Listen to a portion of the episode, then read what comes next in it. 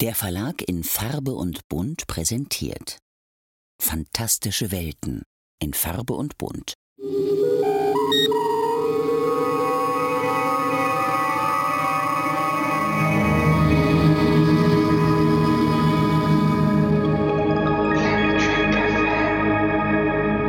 Guten Tag. This is Terry Farrell coming from Santa Monica, California to wish you all a fantastic second season rewatch on Planet Trek FM.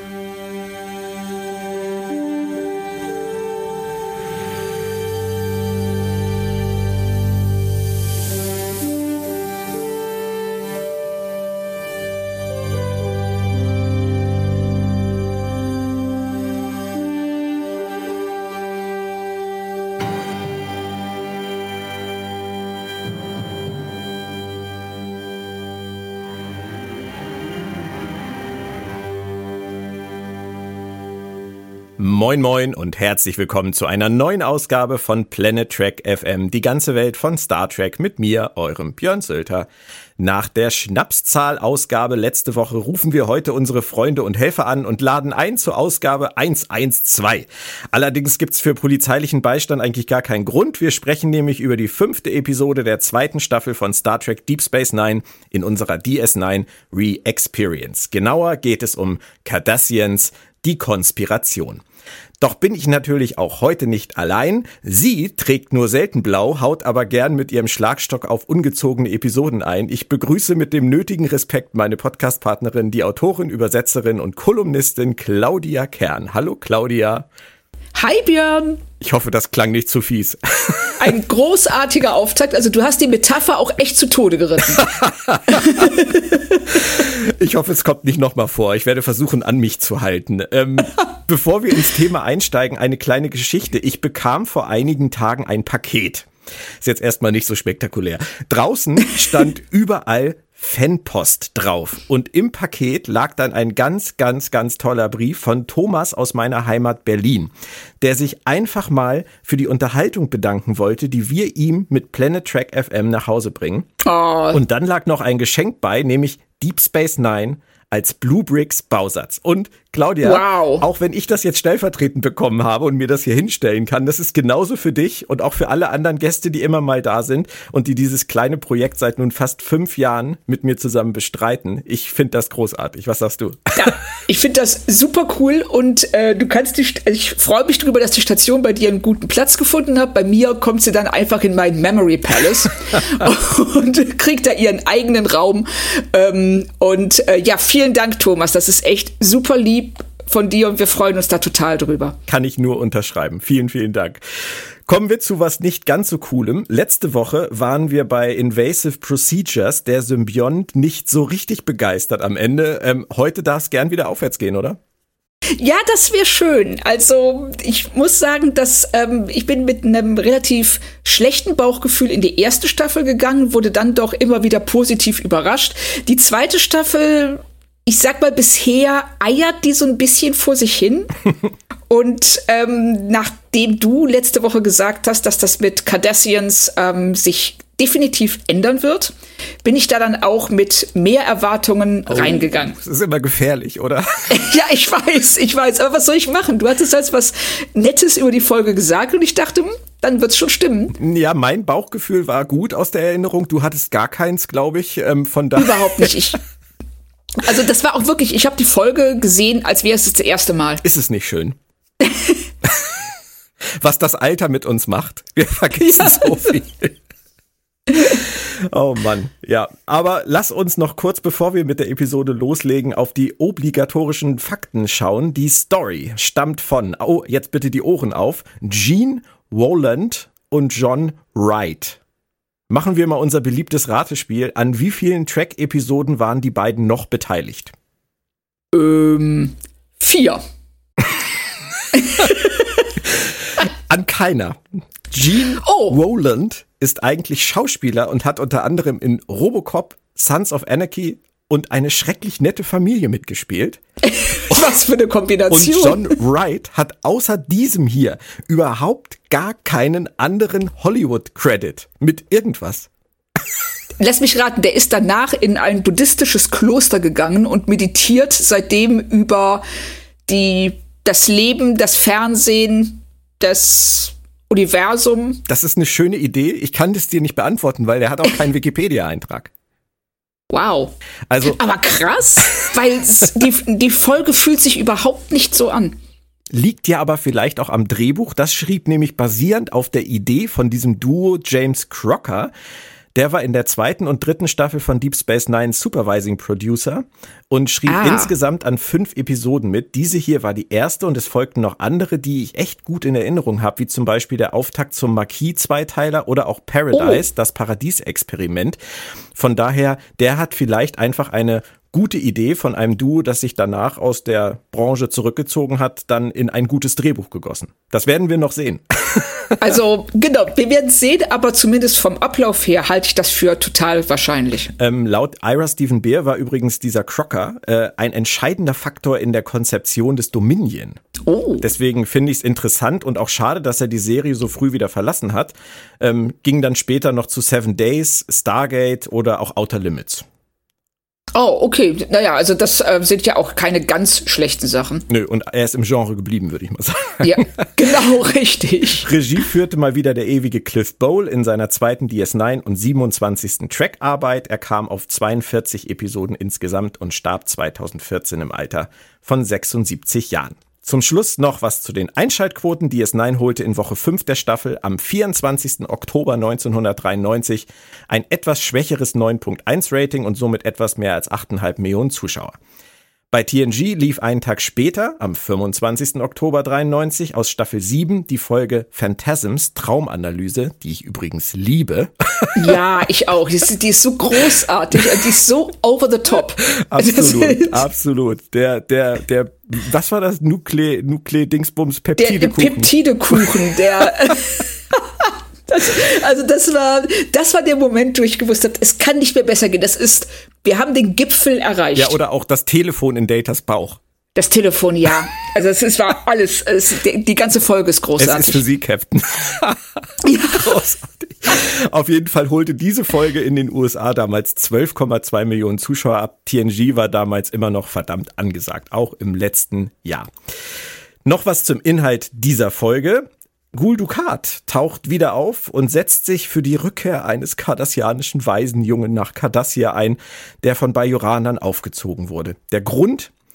Dessen leiblicher Vater lebt allen bisherigen Erkenntnissen zum Trotz doch noch und alle fragen sich, was steckt wohl dahinter? Ich habe gedacht, das klingt jetzt erstmal nach einer kleinen, wenig spektakulären Episode, aber das waren in Star Trek ja oft richtige Überraschungen, oder? Ja, genau. Also diese ruhigen ähm, Folgen, die so ein bisschen, ähm, ja, die, die so ein bisschen aus dem Nichts kommen, die, die ein Thema haben, auf das sie sich total konzentrieren und das aus verschiedenen Blickwinkeln betrachten. Ich sag nur hier ähm, TNG, Measure of a Man, Ja. wem gehört Data? Ist ja auch eine Folge mit, ähm, die, die, also die extrem dialoglastig ist, aber zu dem Besten gehört, was TNG hervorgebracht hat. Ja. Absolut. Deswegen habe ich da auch definitiv immer noch Hoffnung gehabt, auch jetzt ähm, nach so vielen Jahren, wo ich die Folge nicht geguckt habe. Und als dann der Teaser kam, und da möchte ich jetzt gern mit dir reinspringen, da gingen natürlich bei mir die Augen auf. Ich war glücklich und begeistert. Garak wieder da, aber das Ja, hat echt gedauert, bis sie den jetzt zurückgeholt haben, oder?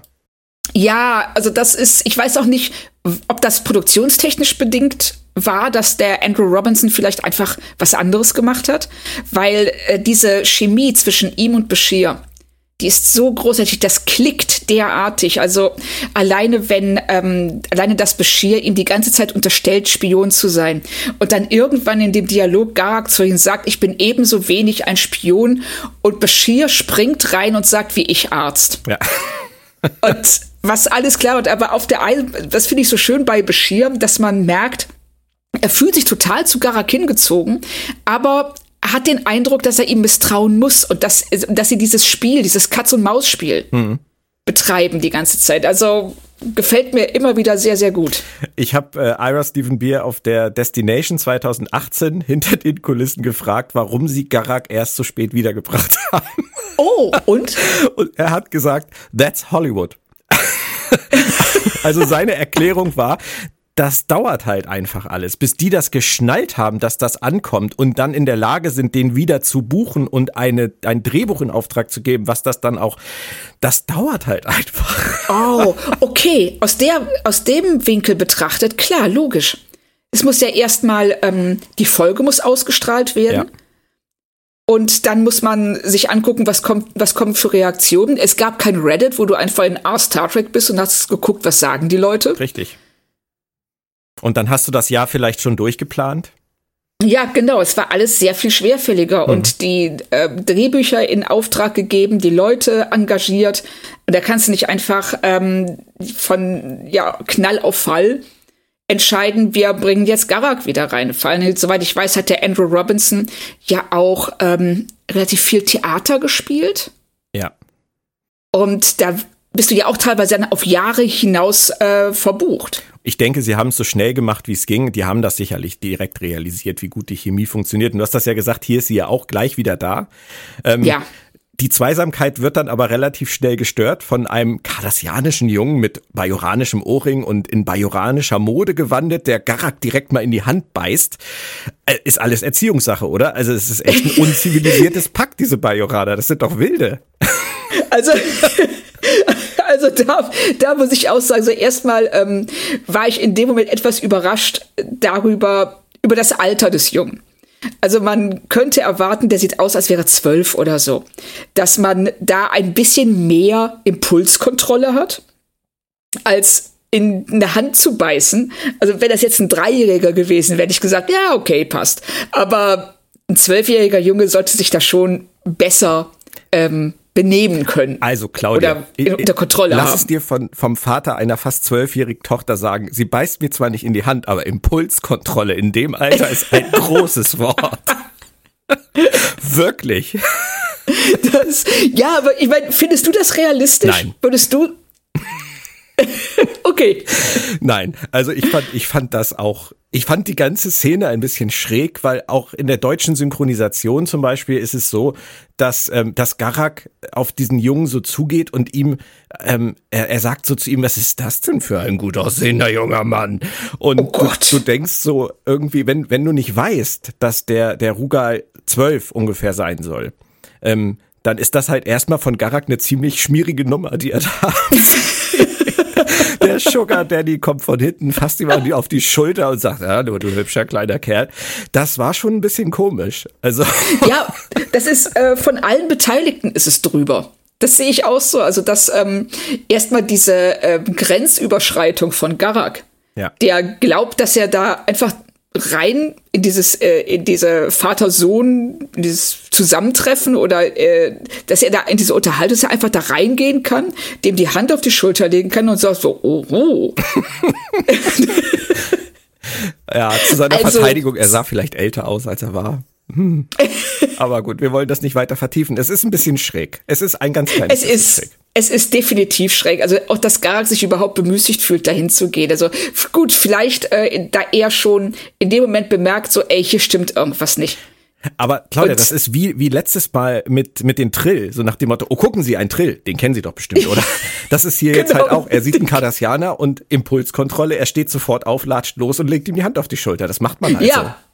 Nein, das macht man nicht. So, vielleicht, oder vielleicht ist das ja so ein kardassianisches Ding. Wir wissen nicht viel über kardassianische Kultur. Ja, vielleicht, das stimmt. Na, aber ich würde es auch sagen, ohne Kontext, ohne irgendeine Erklärung, und die bleibt uns die Serie ja schuldig, ist das eine ganz seltsame Szene. Ja.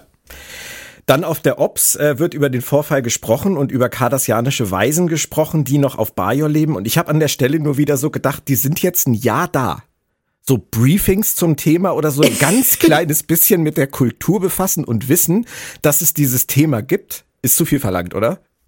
Ja, also ich denke mir, es wäre doch schön, wenn man so ein, weißt du, so, ähm, es gibt auch diese Newsletter irgendwie, die äh, der Fun Fact des Tages oder sowas. Ja. Ne, sowas für Cisco jeden Morgen im E-Mail-Eingang. Wieder zwei bajoranische so. Weisen vermittelt. Bajoranische genau, Weisen? Genau, Bajoraner. Wo, wo kommen die denn her? so, und Ach, ja, aber ich meine, klar, sie erklären es den Zuschauern, das muss man aus, aus produktionstechnischer Hinsicht natürlich immer im Hinterkopf behalten, dass die sich manchmal gar nicht miteinander unterhalten, sondern eher mit uns. Ja, richtig. Das stimmt. Und das ist in dem Moment wirkt es dann einfach schräg, weil du denkst, wie du schon sagst gerade, die sind jetzt seit einem Jahr da und denen ist nicht aufgefallen, dass es kardassianische Waisenkinder auf Bajor gibt. Ja. Und ähm, man hätte das sicherlich glücklicher lösen können, indem ähm, Kira irgendwie sagt, so ja, ne, die Kriegsweisen und äh, Cisco da einfach reingrätscht und dann sagt, ähm, ja, äh, ich höre ja auch, die werden so gut wie nie vermittelt, zurück nach Cardassia. ja. Ne, so, dass einfach klar ist, er weiß das schon. Hm. Ja, da opfern sie dann manchmal so ein bisschen die, die Figur für, für den Dialog, der gerade sein ja. soll oder sein muss. Aber ist ganz oft in dieser Folge so, dass wenn irgendwas passiert, über das ich dann nachdenke, dass dann irgendjemand anruft. Und in dem Fall ist es das erste Mal Gul Dukat. Gul Dukat ist zurück, meldet sich und wir merken schnell, äh, wenn Dukat sagt, er möchte Kriegsweisen in die Heimat holen, da ist irgendwie mehr im Busch, oder? Ja, genau. Also, weil er einfach, er wirkt so eiskalt und psychopathisch, dass du ihm keine Sekunde abnimmst, dass ihn das Schicksal irgendwelcher Kinder interessiert. Und es muss was anderes dahinter stecken, das merkst du sofort. Und schön finde ich aber auch, dass jemand, der jahrelang auf Bajor stationiert war, Bajor nicht aussprechen kann. Die haben halt alle immer andere Sachen zu tun. Vielleicht. Ja, aber da frage ich, ne, das ist so der Moment, wo du denkst, hatten die niemanden im Team, der dann mal gesagt hat, ähm, hör mal, das spricht man nicht Bejor aus. Aber ist ja vielleicht auch eine Eigenheit, weil wir haben das ja schon häufiger jetzt gehört. Es gibt, vielleicht, vielleicht hat sich das so eingebürgert. Und je nachdem, mit wem du dich mal jemals über Bejor oder Bajor unterhalten hast, hast du es dir halt eingeprägt und denkst, okay, es stimmt. Gutes Argument. So wie ähm, Leute äh, äh, gerne anstatt Edinburgh Edinburgh sagen, weil sie es so das erste Mal gehört haben. Oder Worcester Soße. Oh, Worcester Soße ist auch groß, ja. Oder Leicester Square.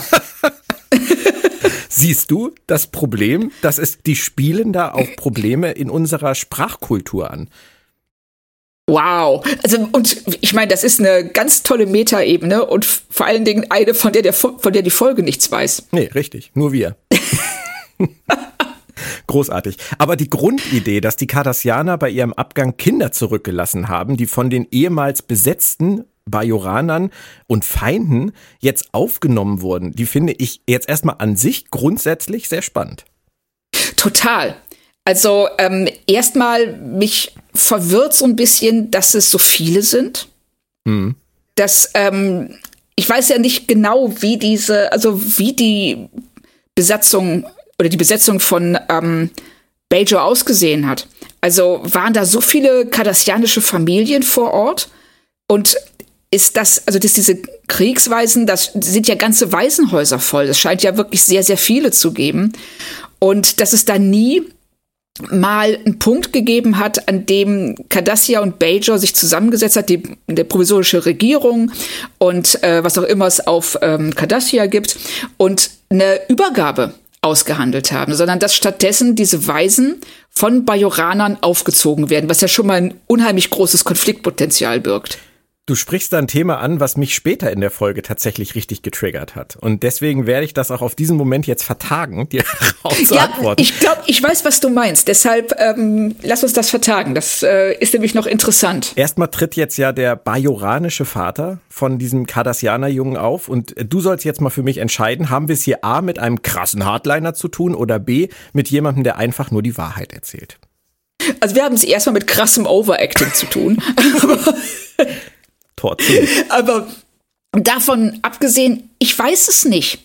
Und das ähm, bei allem Overacting macht er das, macht der Schauspieler das wirklich sehr, sehr gut, dass du dir nicht sicher bist, ist er jetzt ein ähm, ja fast schon Fanatiker, ein fanatischer Cardassianer-Hasser, oder ist er jemand, der einfach nur schildert, was wirklich passiert ist und dem es sehr hoch anzurechnen ist, dass er sich dann trotzdem um einen kardassianischen Jungen kümmert, als wäre es, wie er sagt, sein eigen Fleisch und Blut. Hm. Ich bin mir nicht sicher, wie, wie siehst du das?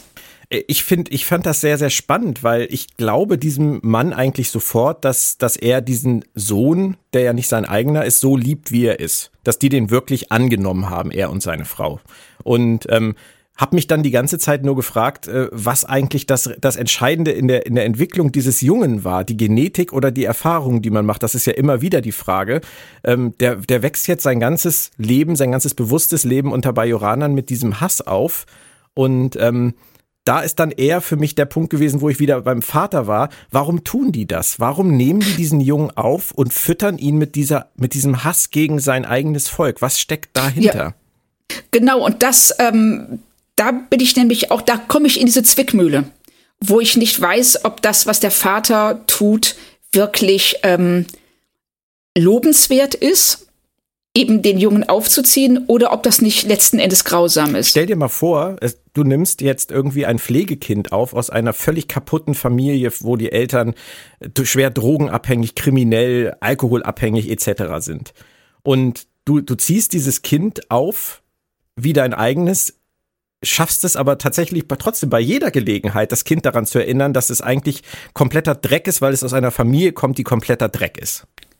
Ja, dann, und dann kannst du es noch toppen, indem du sagst, dass äh, diese Familie, in die das Kind jetzt gekommen ist, in einem Umfeld ist, in dem alle Drogen und alle Alkohol und alle sonstigen Sünden sehr, sehr krass bestraft werden und ähm, verboten sind ja, Sünden zu verbieten ist so, äh, egal. Aber ähm, und, und das, also auch das Kind, sobald es vor die Tür geht, von jedem, vom Kioskbesitzer bis hin zum Busfahrer, ähm, angeschnauzt wird oder ähm, äh, ja verachtet wird, ist ja. besser. Ja, das ist, das ist echt die Frage. Ist das nicht eigentlich viel grausamer? Ich find's total grausam, weil der, weil der Junge äh, ja in dem Moment schon, wo er in den Spiegel guckt, mit dem Bild konfrontiert wird, was seine, äh, was seine Eltern hassen und was sie ihm auch beigebracht haben zu hassen. Mhm. Und das ist, man merkt ja auch, also da, so kann man tatsächlich dann auch rückblickend, fällt, wird mir jetzt gerade klar, diesen Beißvorfall erklären. Weil der Junge, der steht unter einer solchen emotionalen Anspannung. Ja. Und Stimmt. weiß nicht, der weiß ja gar nicht, wer er ist und ähm, wie er in seinem Leben klarkommen soll. Und also der, mit diesem der, der, Selbsthass. Ja, genau. Der hat diesen Selbsthass auf der einen Seite, dann diese, die, dann auch die Liebe zu seinen Eltern. Und er spürt ja auch, dass seine Eltern ihn lieben. Mhm. Aber auf der anderen Seite nicht äh, darüber, ja, nicht in der Lage sind, ihn und das, was erwachsene kardassianische Soldaten, mit denen er ja nichts zu tun hat, ihnen angetan hat, voneinander zu trennen. Ja. Und Sie, Sie verfolgen das Thema in der Folge ja auch. Wir sind jetzt bei diesen verschiedenen Sichtweisen schon angekommen und dann kommt eine Szene, da macht sich Begier an einen Mann ran. Oh, hallo, mein Hübscher. Äh, sagt er zum Glück diesmal nicht, der bei dem Vorfall im Reprimat dabei war. Und der erzählt, der junge Rugal würde ein Leben der Demütigung, des Hasses, der Gewalt leben. Seine Eltern würden an ihm sozusagen die Abscheu auf die Kardassianer ausleben. Und an der Stelle habe ich mich halt wirklich gefragt, ist das für mich glaubwürdig? Ist das vorstellbar? Oder zeigen Sie uns das nicht eigentlich sogar ganz deutlich, dass das stimmt? Ja, das ist ähm, auch, ich fand das sehr interessant, dass er zum einen äh, dieser, das ist ja irgendwie der Captain von dem Frachter, auf dem der, ähm, der Junge, der Rugol war, mit seinem Vater, so habe ich es zumindest verstanden. Der sagt ja dann auch irgendwie so, ja, hier, der Vater, ähm, der, bei, bei dem läuft's auch finanziell nicht, der hat keinen Job und ähm, Und was ich auch schon ganz merkwürdig fand, dass, die, dass das damit eröffnet wird. Und dann, äh, ja, die rächen sich an dem Kind für die Misshandlung durch die Kardassianer. Und in gewisser Weise hat er recht, selbst wenn sie der Meinung sind, dass sie was Gutes tun und ähm, dass sie eben dieses äh, ein Kind aufgenommen haben, das vom Feind äh, stammt. Letzten Endes ist das eine Misshandlung. Mhm. Ja. Oder? Ja, ist es. Aber es ist auf jeden Fall psychologisch total interessant, egal aus welchem Blickwinkel man das jetzt sieht. Ähm, die Eltern von Rugal, die leugnen natürlich alles, ganz logisch. Und dann spielt Cisco direkt so eine Art, ich will mal sagen, Wurmloch-Jugendamtsmitarbeiter und, und will Rugal bei Keiko unterbringen. Äh, verstehst du ihn, dass, dass er so direkt sagt, erstmal jetzt woanders hin? Nee. Also das, ähm, weil der Junge ist eh schon verwirrt und ähm, durch. Und dann die, die, die, also ich kann verstehen, dass er sagt, okay, ich habe Angst, dass der Vater den Jungen misshandelt. Ich finde es übrigens sehr schade in dem Kontext, dass die Mutter überhaupt nicht ja. zu Wort kommt. Ja. Das wäre äh, interessant gewesen, wenn es sich nicht nur auf den Vater bezogen hätte. Mhm. Ähm, aber dass ähm, sie dann, also dass er dann direkt sagt, so, ey, der muss jetzt zu Keiko. Ja. Äh, Vielleicht will er den Dampf rausnehmen, aber ich habe mich halt so gefragt, vielleicht hätten wir jemand vom Jugendamt einladen sollen. Ich find's halt ein bisschen hart.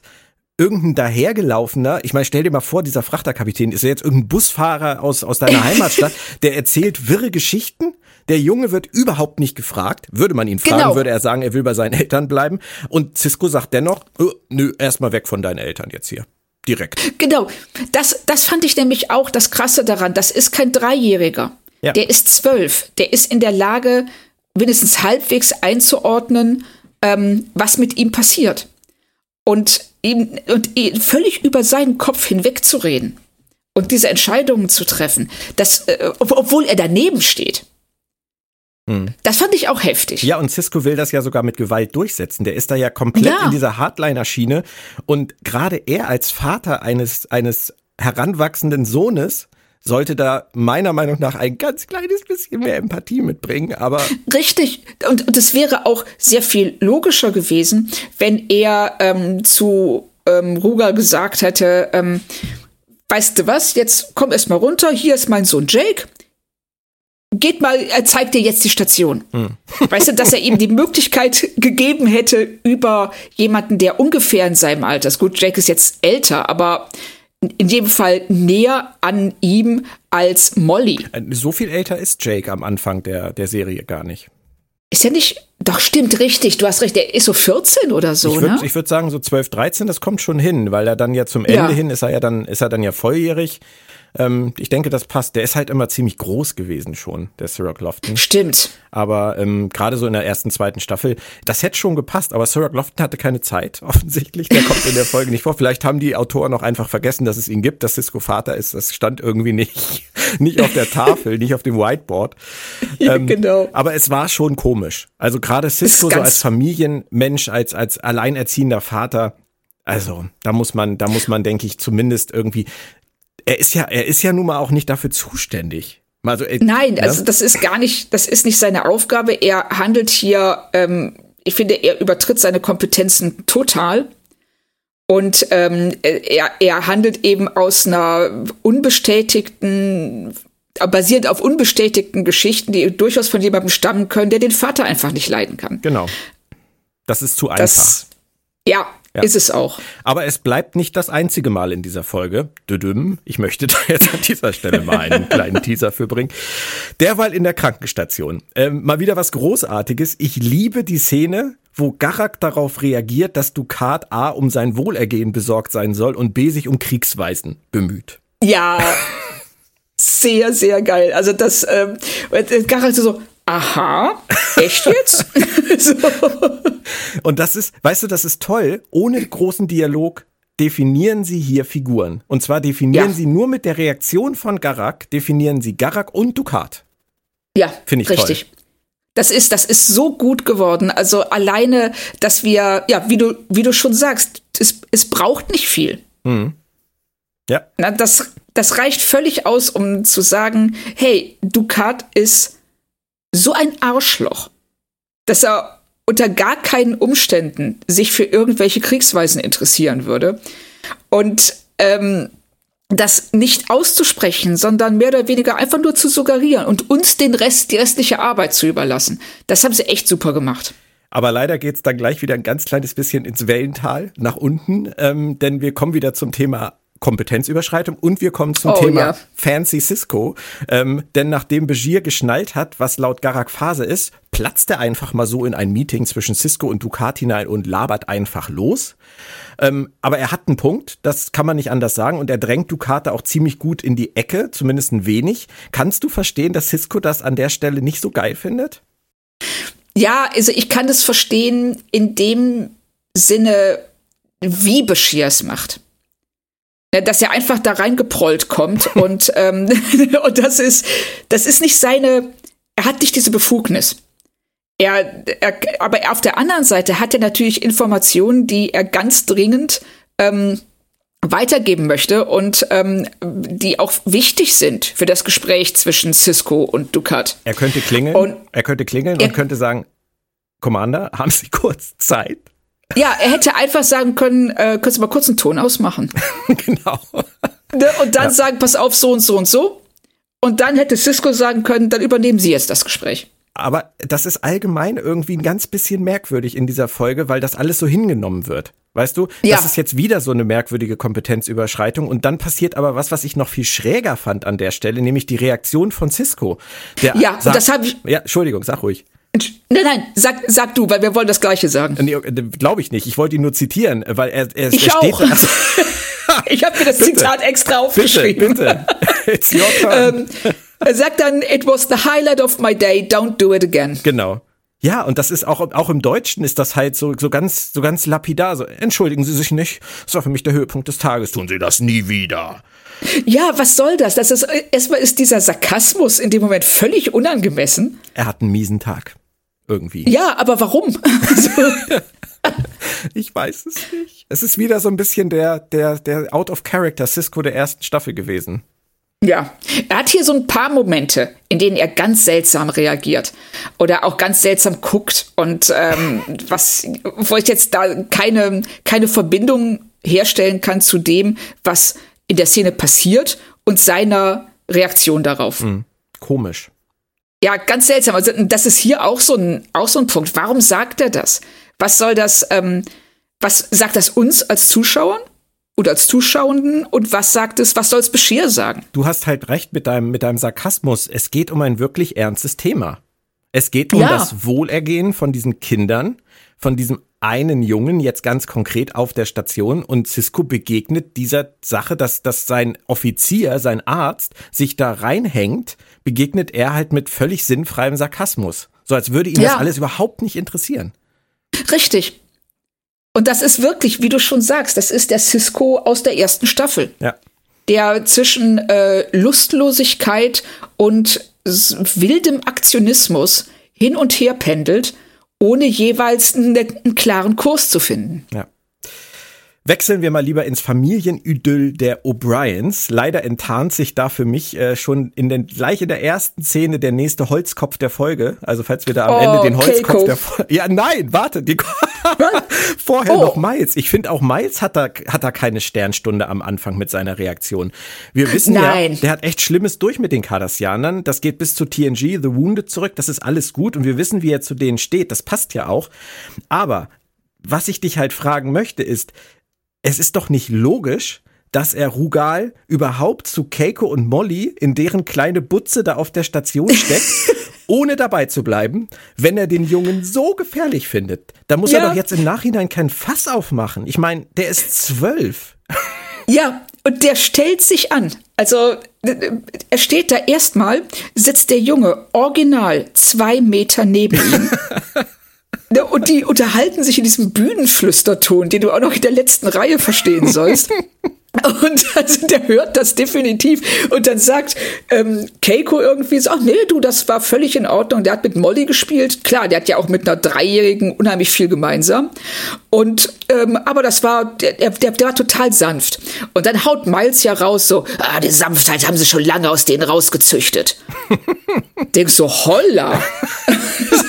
ja, das ist, die haben alle nicht so, nicht so ihre, ihre Glanzmomente, was das angeht. Nein, aber gar es ist nicht. ja auch das sehr menschlich, das muss man ja auch sagen. Und bei, also bei Cisco verstehe ich es nicht. Bei Cisco verstehe ich gar nichts, aber bei genau. O'Brien kommt halt vieles wieder hoch.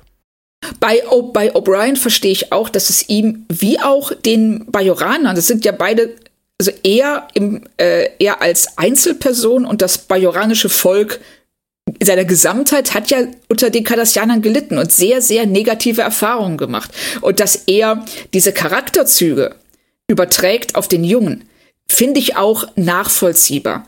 Es ist jetzt ähm, etwas, also, nee, ich finde, sie machen dann ja noch im Laufe dieser Szene was, was mir wiederum gut gefallen hat. Wobei der Anlass halt scheiße ist. Ja, du, du hast es jetzt schon angesprochen. Keiko hat kardassianisch gekocht.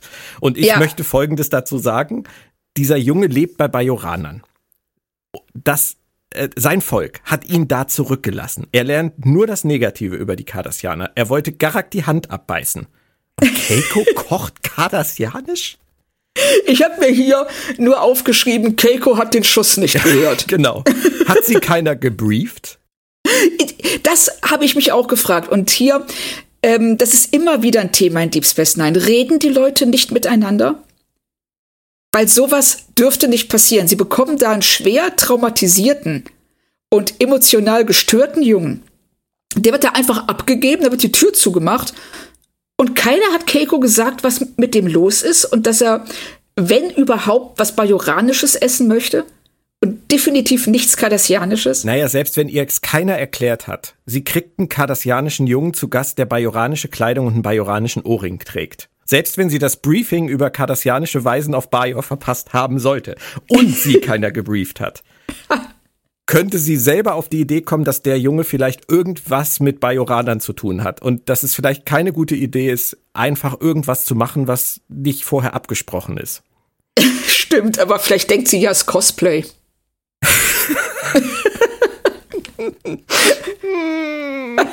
Sorry. Ähm, Claudia, ähm, ja, mag sein, aber ich habe mich jetzt wieder produktionstechnisch gefragt. Ich glaube, du willst eben mit deinem Satz, willst du auf die Szene zwischen O'Brien und Rugal kommen, wo die beiden das Essen in die Mitte schieben. Ja, genau. Die ist gut, aber ist das der einzige Produktionsgrund gewesen, überhaupt dieses kardassianische Essen da reinzuschreiben? Ja, ja. Und das ist, ähm, und das ist genau wie äh, äh, in der Szene, über die wir eben schon gesprochen haben, mit den Waisenkindern, wo Cisco wie ein Depp dasteht, ist es jetzt hier Keiko, die ganz, ganz schlecht wegkommt, um diesen Moment zu erzeugen. Und das ist echt schade, dass sie da keine bessere Methode gefunden haben, dass ihnen nichts eingefallen ist, mit dem sie das, äh, diesen Moment so schnell äh, und einfach transportieren konnten, wie Keiko kocht halt was Kardassianisches. ja, sie opfern Keiko wieder mal für eine Szene, die sie drin haben wollen, ohne sich darüber ja. Gedanken zu machen, wie blöd sie das eigentlich dastehen lässt. Genau. Und das ist, also sie, sie steht da wirklich derartig ist dumm und ähm, unsensibel da. Ja. Das, ähm, das also erst äh, sicher, ne, es ist, es ist ein toller Moment, dass Miles realisiert, Rugal ähm, ist, hat, hat genauso, weh, genauso viel gegen Cardassianer wie er selbst. Mhm. Na, und dass er darüber dann, dass sie darüber dann so eine ähm, Verbundenheit finden, die ja dann in der nächsten Szene sich auch ähm, fortsetzt. Aber wie sie da hinkommen, ist leider für Keiko echt schade sie zeichnen die Figuren auch hier wieder sehr menschlich. Also äh, wenn man, wenn man jetzt mal Doofheit und fehlende Cleverness und so als menschlich bezeichnen will, nicht sehr Roddenberry-esque, würde ich mal sagen. Nicht, nicht sehr dieser, dieser utopische Superhuman, den er immer haben wollte. Also das sind weder Keiko noch Miles noch, noch Cisco in dieser, in dieser Episode. Ja, sehe ich auch so. Dass, ähm, ja, aber du hast es gesagt, äh, Miles und Rugal sind sich einig und daraus entsteht ja was Gutes, nämlich ein Gespräch. Ähm, und das gefiel mir dann wieder. Vor allem fand ich es total interessant, wie Miles sich ja die ganze Zeit windet, was seine Meinung über die Cardassianer angeht. Er will ja nicht so richtig ja. mit der Sprache raus.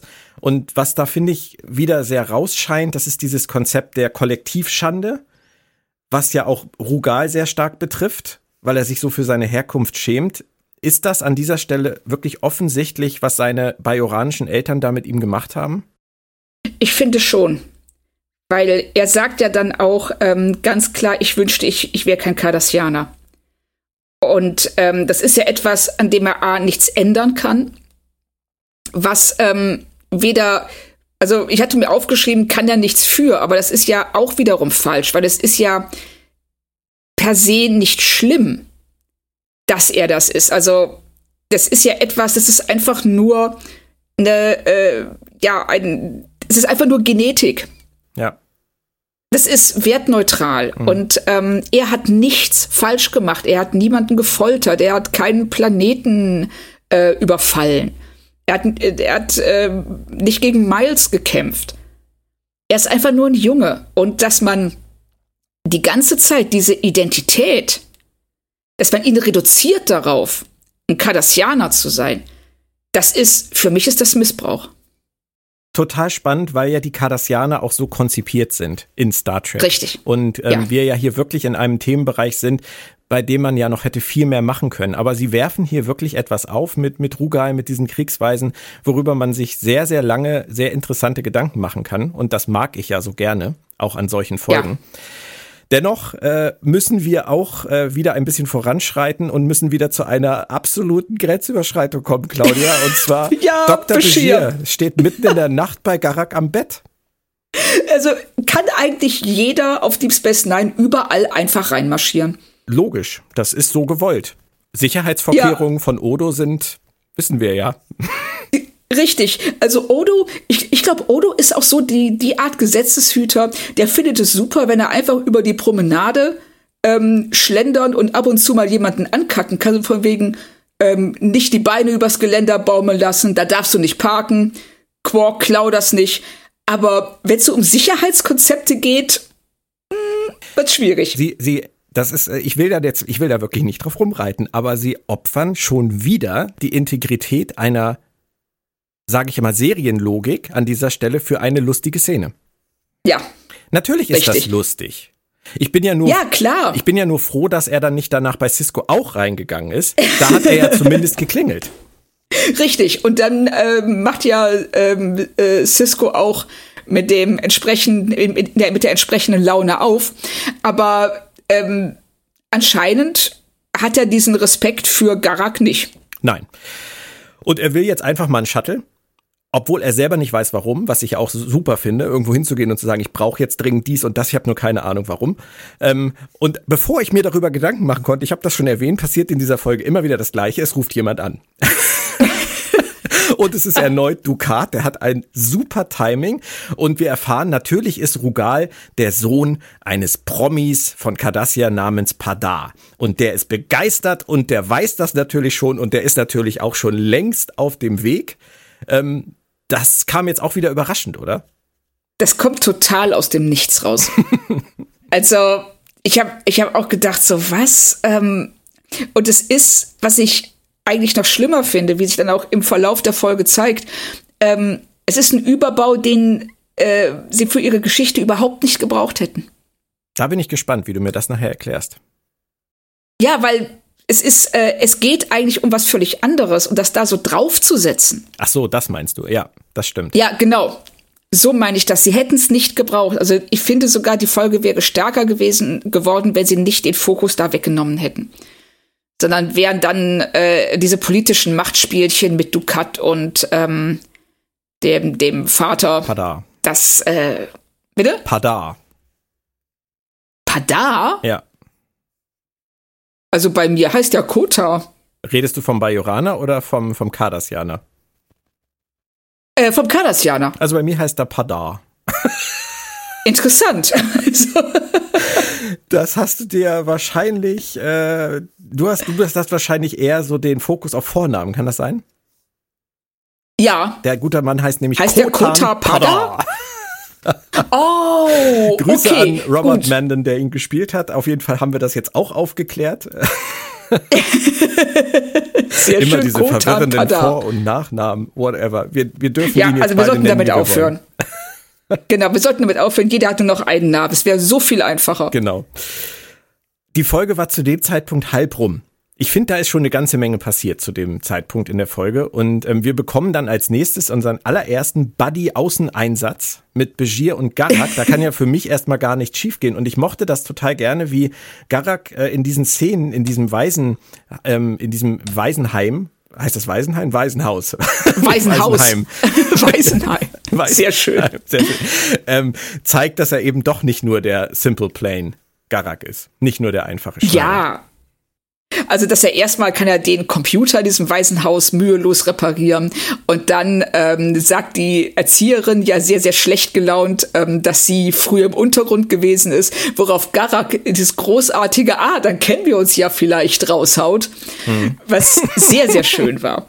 Ja. Das, ähm, also er geht mit einer Unbefangenheit in diese doch sehr schwierige Situation rein, die ähm, auch dafür sorgt, dass man selber, das also dieser, dieser, dieses, also du hast keinen Fremdschämen. Das fühlt sich nicht irgendwie komisch an, sondern er, er macht das unheimlich gut. Ja, das stimmt.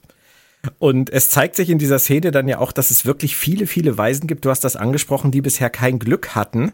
Und ähm, da ist das für mich wirklich so rausgebrochen. Diese Frage, warum versucht Bayon nicht längst mal Cardassia da mal ins Boot zu holen? Ich meine, wenn sie keine das Eltern für diese Kinder finden, wäre das nicht besser, als sie da irgendwie ja. in, in einem Waisenhaus äh, unterzubringen? Es gibt ja jetzt wieder den ja, Dialog.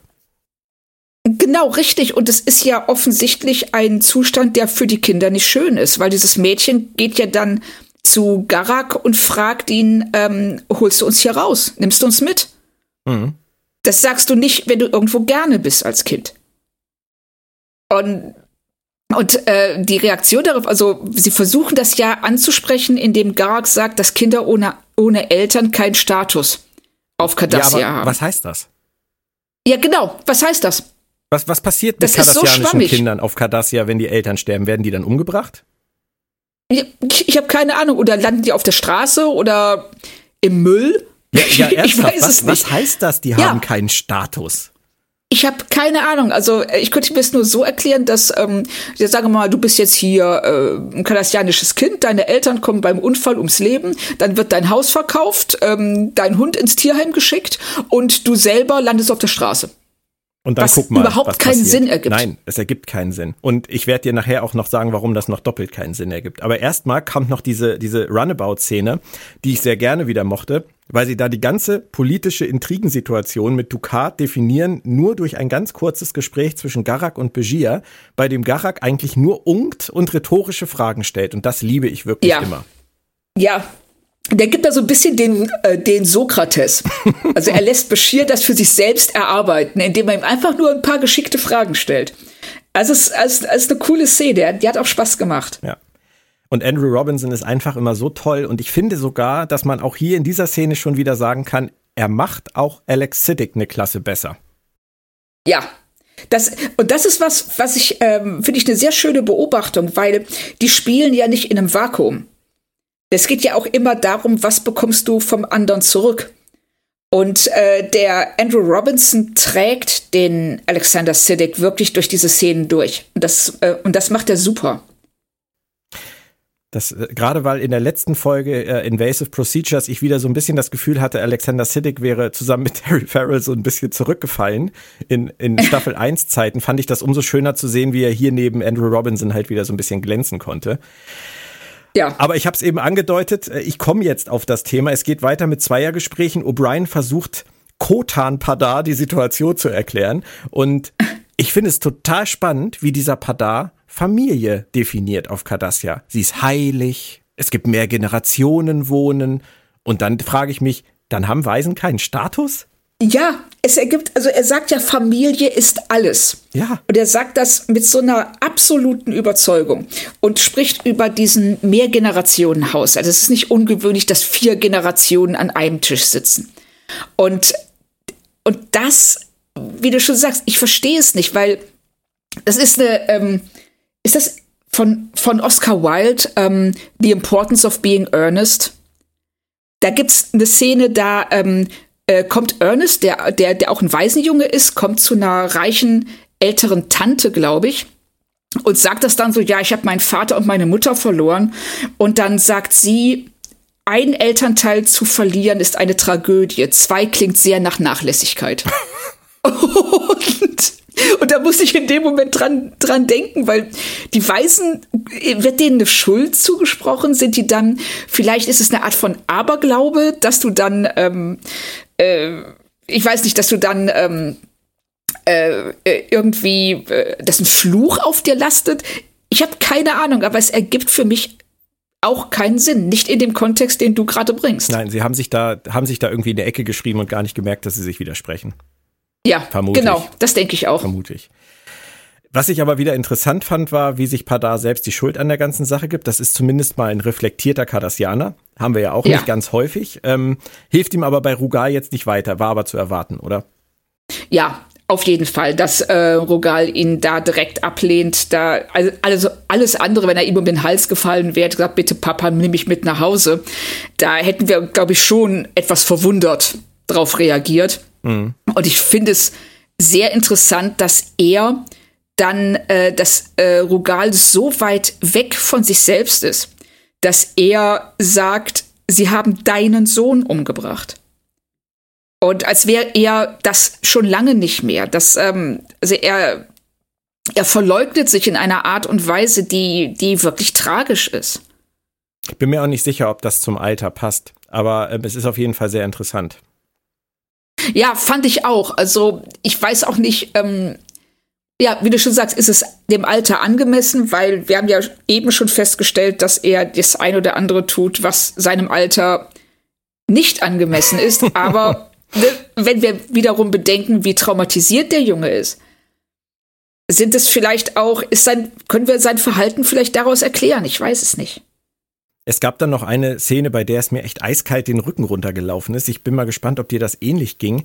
Padar sagt, ähm, er erinnert sich so schön an Zeiten ähm, mit seiner Familie. Und ähm, nach dem Tod seiner Frau und dem vermeintlichen Tod von Rugal hat er deswegen dann Bajor wegen dieser ganzen schönen Erinnerungen, die er nicht ertragen konnte, verlassen. Und ich finde, da entblößt sich ein, in diesem ganzen Satz ein Weltbild dieser Cardassianer, das ist einfach nur widerwärtig. Der redet von ja. schönen Erinnerungen, die er mit seiner Frau und seinem Sohn während der Besatzungszeit auf einem besetzten Planeten hatte. Habe ich das richtig verstanden?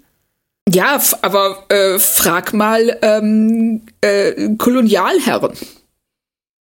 Ja, die dann auch äh, davon schwärmen, oh, damals in Indien, als wir da saßen, während unsere äh, Halbsklavendiener äh, uns die Schuhe geputzt haben und wir äh, schön über die Bucht geguckt haben und die Landschaft war so toll und dann waren wir Elefanten jagen. Die haben sicherlich eine tolle Zeit da gehabt.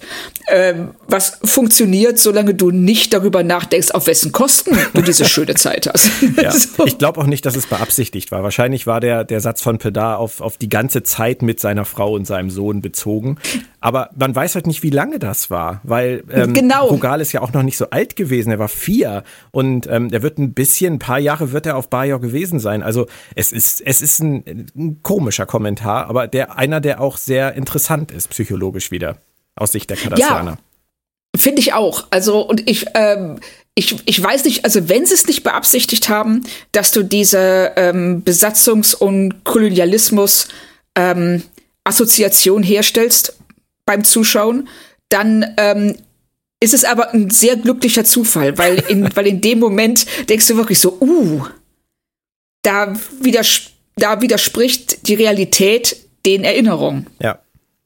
Wir kommen jetzt aber langsam zum Showdown der Folge. Es treffen sich die beiden Väter von Rugal beim Jugendrichter Cisco und das musste ja so kommen. es soll jetzt eine Anhörung geben und zum dritten Mal stört Ducat genau im richtigen Moment, aber diesmal ruft er nicht an. Diesmal ist er persönlich da und zwar zum ersten Mal seit dem Pilotfilm von Deep Space Nine. Und ähm, was ich was ich toll fand, also Mark Alaimo kann ja sowieso alles spielen äh, in dieser Rolle, ja. finde ich. Aber Ducat steht diese Mutter Teresa Rolle eigentlich erschreckend gut, oder? Ja, das funktioniert. Also er, äh, er, er macht das ja mit auch so derartig salbungsvoll.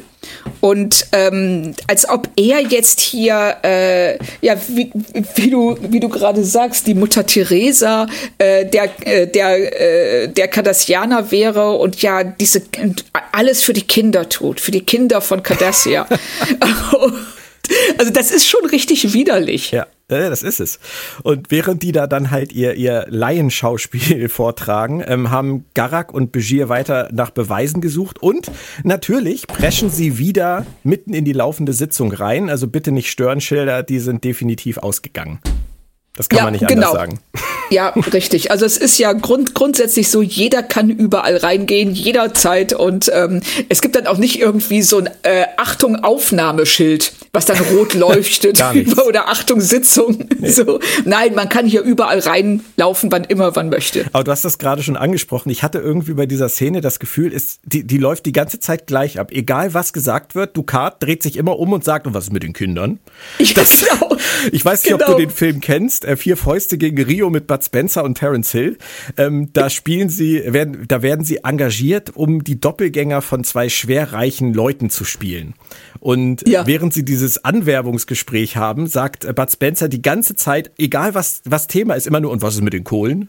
Und da, da musste ich so extrem dran denken, weil er immer wieder mit diesem einen Satz kommt. Also argumentativ war da jetzt nicht viel zu holen bei Ducat. nee, wirklich nicht. Das ist so, okay, ich weiß nicht, was ich darauf sagen soll. Also, was ist mit den Kindern? genau, denk doch an. Tee oder Kaffee? äh, und was ist mit den Kindern? Aber in Begier ist ein Staatsanwalt verloren gegangen. Es hätte auch für L.A. Ja. Law gereicht. Also ich muss sagen, er macht da auch eine richtig gute Figur. Ja, finde ich auch. Aber er hat Oder? ja letztendlich keine Beweise. Das muss man Nein, halt null. festhalten. Und obwohl es keine Beweise gibt, geht Ducat einfach.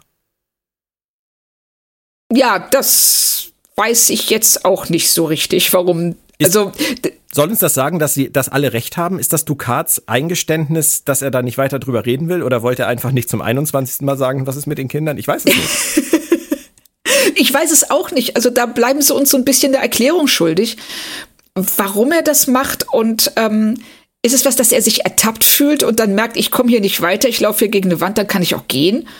Oder. Ja, aber, aber der Plan, wenn wir mal, wenn wir mal ehrlich sind, der Plan, diesen Padar irgendwann mal mit dieser Geschichte zu kompromittieren, der ist schon echt krass langfristig angelegt, ne? Ja, und vor allen Dingen auch derartig ähm, menschenverachtend oder Kardassianer verachtend, dass er äh, nicht nur dem äh, Vater diese Trauer zumutet, sondern auch dem Jungen eben dieses Horrorleben auf Bajor.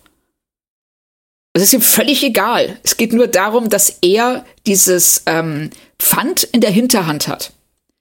Für den Fall, dass er es mal braucht, hat er den Jungen auf Bajor, den er dann zücken kann, um äh, Kotars Karriere Kotans Karriere zu beenden. Ja, es hat mich so ein bisschen erinnert an diesen auch echt extrem weit hergeholt langfristigen Plan, Picard zu klonen, um dann mit Shinson irgendwann, weißt du, ja.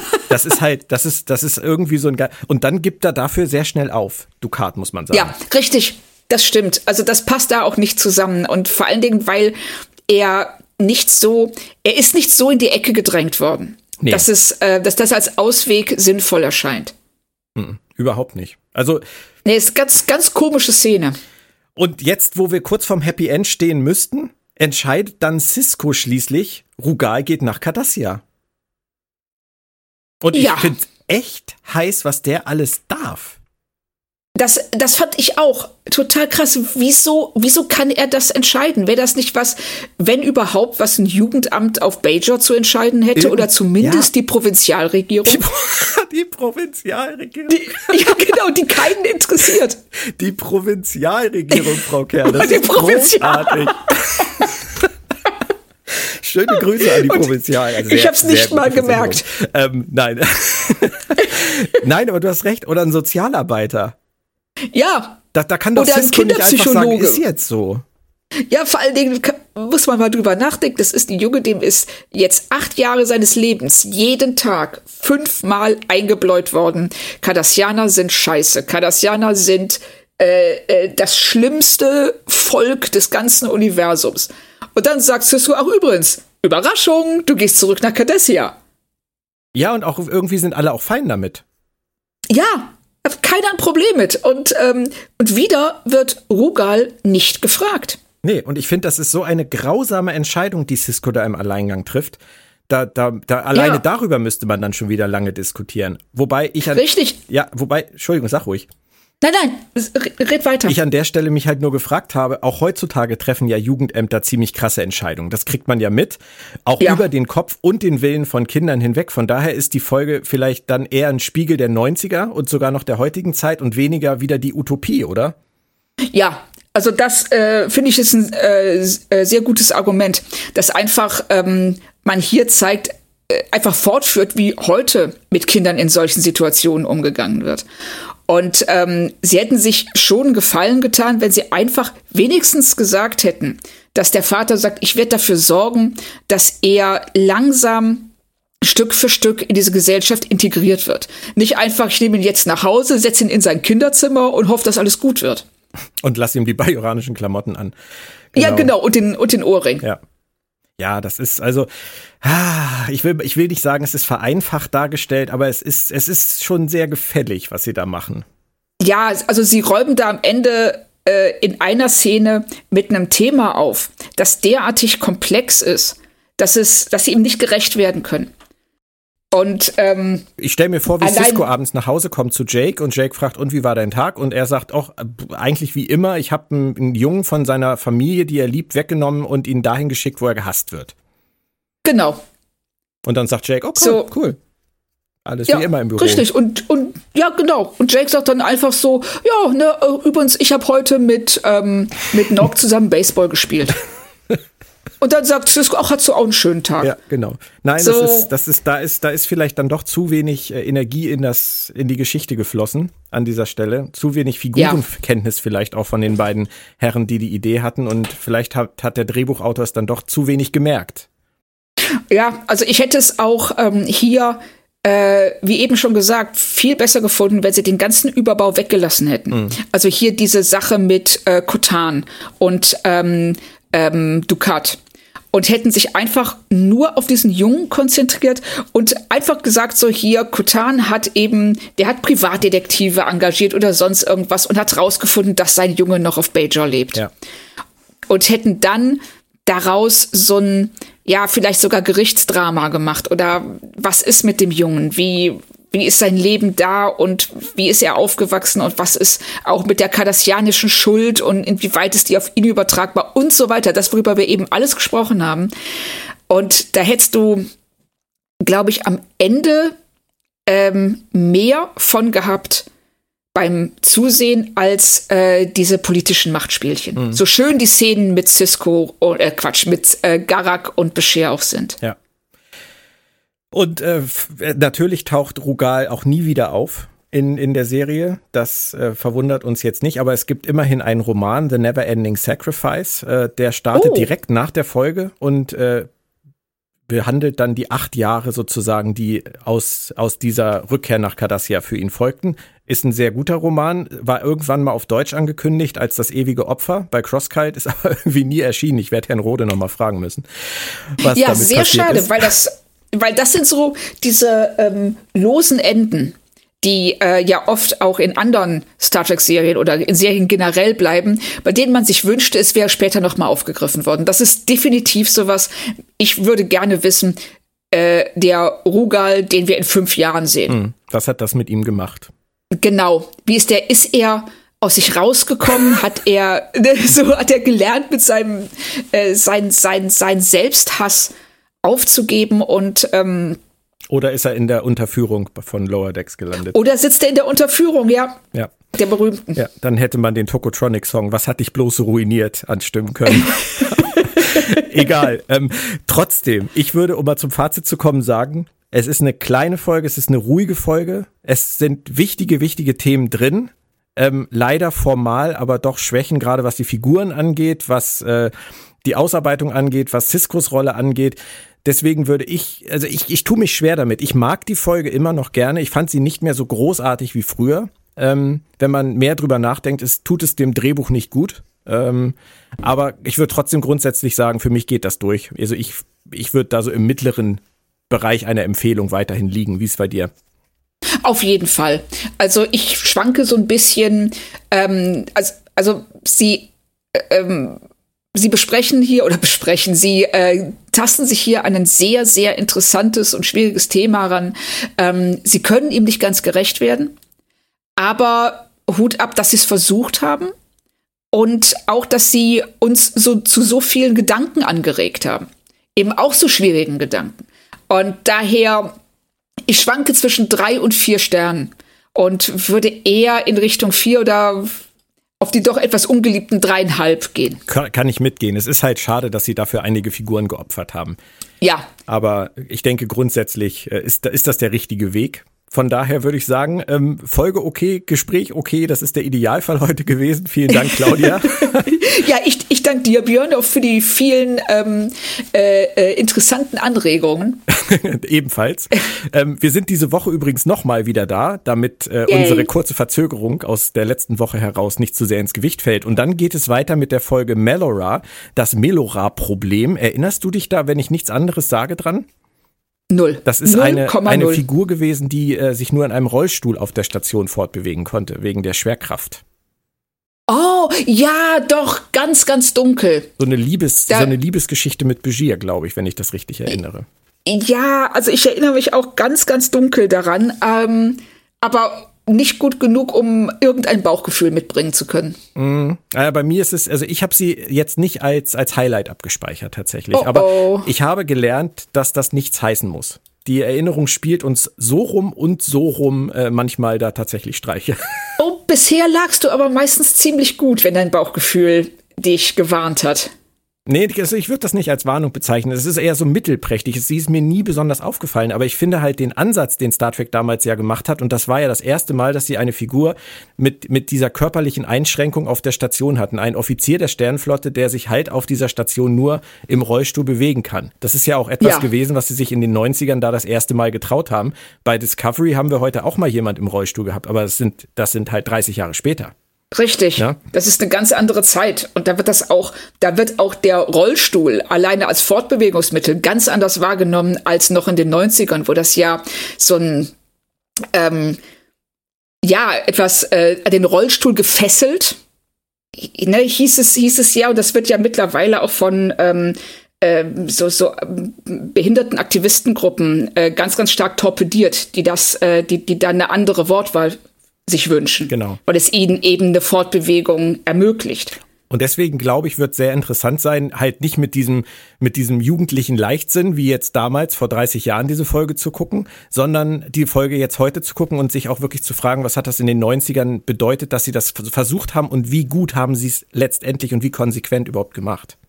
Stimmt. Ja. Also darauf bin ich auf jeden Fall gespannt. Das wird dann ja schon in einigen Tagen soweit sein. Ja, sehr, sehr, sehr schön. Bis zum nächsten Mal hier bei Planet Track FM. Claudia, schöne Woche erstmal. Bleibt alle gesund. Dir auch, Björn. Tschö. Und euch allen auch. Bis dann. Tschüss.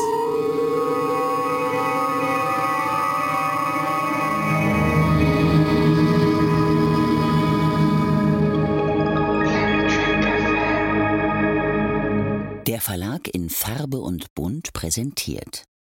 Fantastische Welten in Farbe und Bunt